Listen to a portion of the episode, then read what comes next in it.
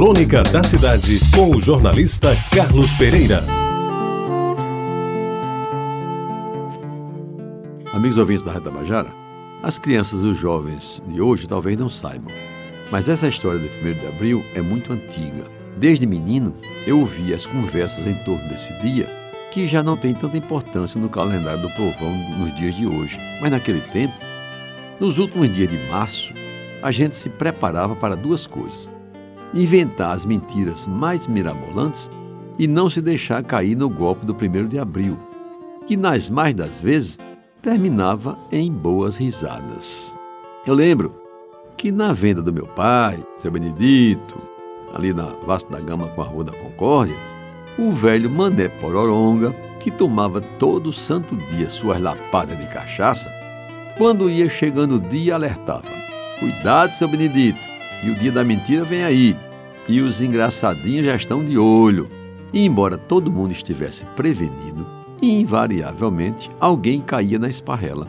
E o resultado não era outro senão a zombaria, acompanhada de tapinhas nas costas e a promessa de que, no ano que vem, se prepare que eu vou à desforra. Pois bem, no começo da década de 50, e já se vai muito tempo, e inventaram que tinha caído um avião em Tambalzinho. Para quem não se lembra, ali havia um campo de aviação, onde hoje é o espaço cultural, e que duas pessoas tinham morrido no acidente.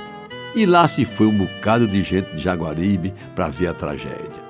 De bicicleta, a pé, de bonde e até nas novas marinetes, que naquela época estavam substituindo as antigas sopas. Quem não se lembra disso? Pois bem, Mané Pororonga bem que advertiu que aquilo podia ser muito bem uma brincadeira de mau gosto e que o caso era muito difícil de acontecer. Recordava a propósito que a única queda de avião em João Pessoa havia anos tinha matado Pajé, um famoso goleiro do Botafogo. Mas ninguém lhe deu crédito.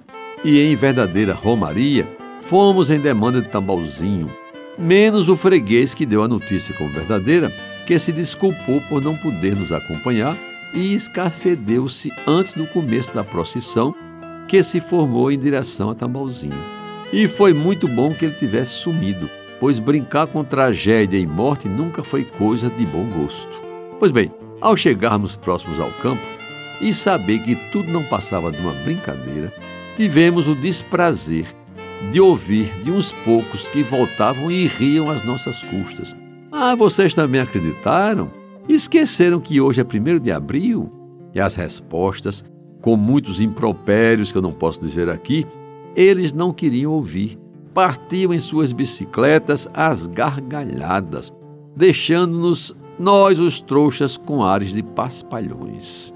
Mas também havia outras mentiras mais simples, menos onerosas e até mais criativas, como, por exemplo, aquela do aluno que sempre se saía mal nas provas e, num primeiro de abril, chegou todo sorridente em casa, bradando que tinha finalmente tirado um 10 em matemática com a rigorosíssima Dona Daura Santiago Rangel, grande mestra do Liceu Paraibano.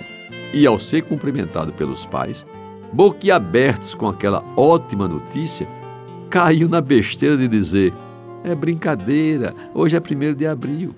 Resultado: recebeu cinco merecidos bolos em cada mão, para aprender a não brincar com coisas sérias e para não esquecer que a soma dos bolos era igual a 10, a nota tão desejada e nunca alcançada. Enfim, meus amigos, para a tristeza e raiva dele, os dez bolos que lhe deixaram as mãos doloridas, em verdade, nunca foram coisa de 1 de abril. Você ouviu Crônica da Cidade com o jornalista Carlos Pereira.